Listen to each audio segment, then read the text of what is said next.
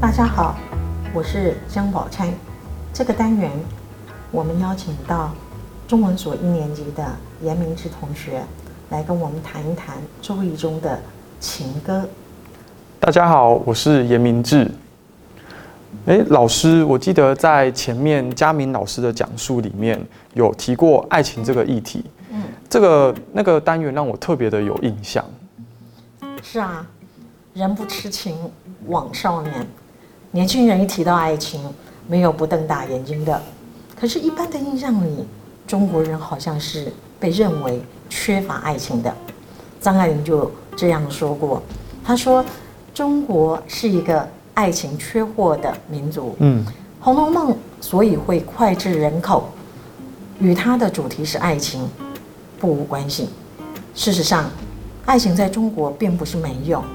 张明老师讲过的。”贤和见闺妹的阴阳爱情之道，就是一个很好的证明。我们在这里想要谈一些佳明老师的单元里面还没有谈到的一些啊卦爻辞或者是议题作为补充。同时，我们也想要谈谈与周易同时的一些文献。那个时代的人们是怎么谈情说爱的？哦，老师，我记得有一句词是这样说的：“问世间情为何物，直教人生死相许。”爱情是人类永恒的一个主题。那我们对爱情的渴望是一种天性。嗯，这样的渴望在那个时候就已经出现了吗？是的，西周时代是一个神本主义走向人本主义的时代。这个时代。保存了一些还很原始的风俗习惯，而有一些习惯也已经很进化了。这两者混杂在一起，就形成了一个爱情之花妖娆绽放的时代。譬如在《诗经》这本中国最早的文学总集里面，关雎就有这样的诗句：“窈窕淑女，君子好逑。”窈窕淑女，琴瑟友之；窈窕淑女，钟鼓乐之。你来说说这些诗句在说明什么呢？这应该是在说明贵族的青年男女之间的爱情。没错，也有史剧里面也有一些诗句，像“有女怀春，岂是幼之？白毛纯素，有女如玉。”那这些诗句又是什么意思呢？这是写平民百姓之间的爱情关系。不错，你很有概念哦。我们从《诗经》来看，西周时人爱情的甜蜜与炽热就跃然纸上了。《周易》中也有一些爱情的短歌，跟劳动是密切相关的，反映了上古时期人们淳朴。率真的爱情画面。说到爱情画面，我记得闺妹卦是周易的第五十四卦，卦爻辞中有“帝以闺妹”这句话，它是说商代倒数第二个帝王帝乙在出嫁少女的故事。那就卦象上来看，它是对下正上，对为少女，正为长男。可见，他讲述的是一个青年男子与一个少女之间的爱情故事。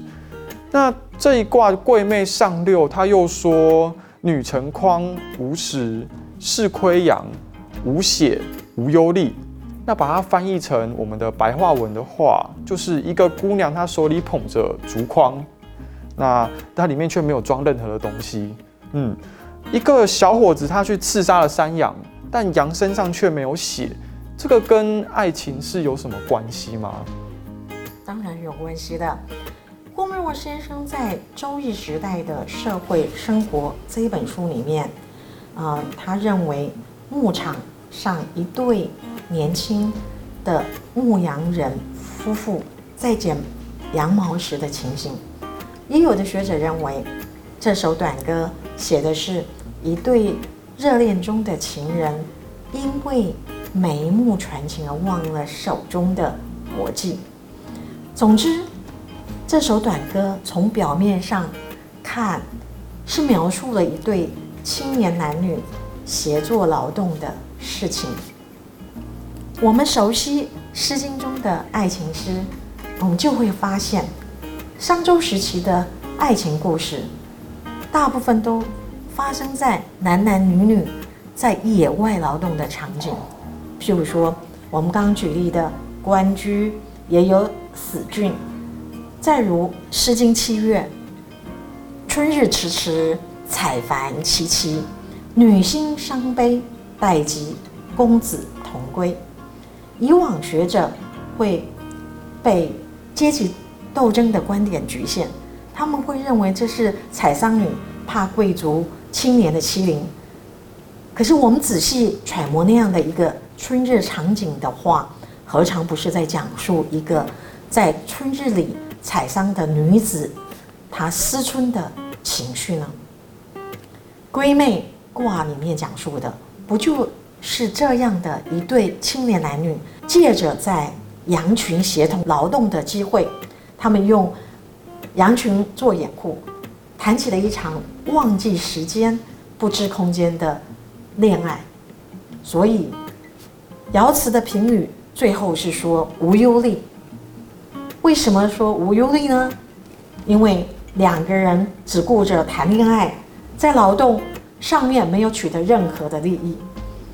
可是，我们可以反过来想，爱情的欢愉岂是可以用物质利益来衡量的呢。嗯嗯。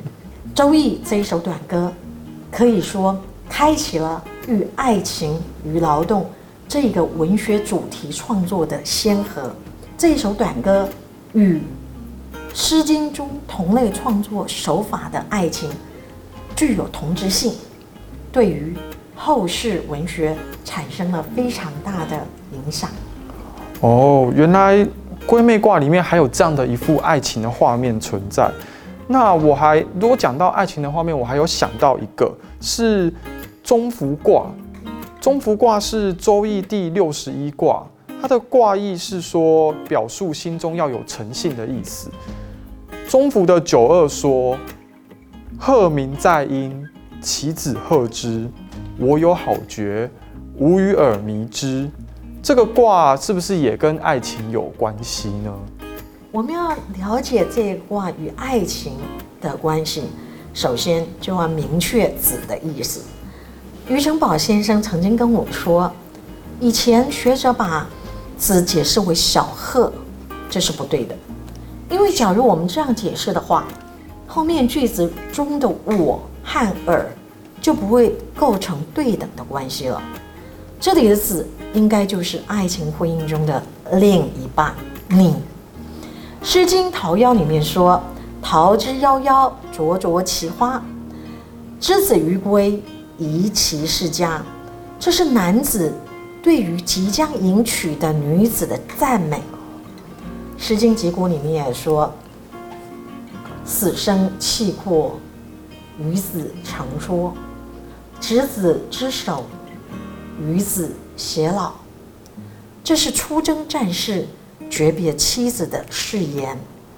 哦，所以中孚九二，如果我们把它翻译成现代的白话文的话，会是这样吗？鹤在树荫下面鸣叫，他的队友应声跟他和鸣。我准备了醉人的美酒，希望和你一起共饮啊！哎，你的语域。做得很好。中国文学中有一种叫做起心的修辞手法，一般人第一个想起的就是《诗经》。实际上，如果要推起心艺术手法的源头，很可能是这个中孚九二爻辞。《诗经》里面有“关关雎鸠，在河之洲”，《周易》里面有“鸣鹤在阴，其子贺之”，这两者。在起心上面具有异曲同工之妙。表面上写的是鹤的鸣叫声的悦耳动听，实际上表达的是热恋中那个他是最美最好的。而且在诗与酒的结合上，《诗经》的酒多半是带有礼仪的意思的，形式上的表征会大于酒的内容，礼大于情，而中孚九二中的酒，它是借着隐藏在树荫下的雌雄双鹤的无拘无束的鸣叫声，书写了一对情人把酒唱和的快意人生。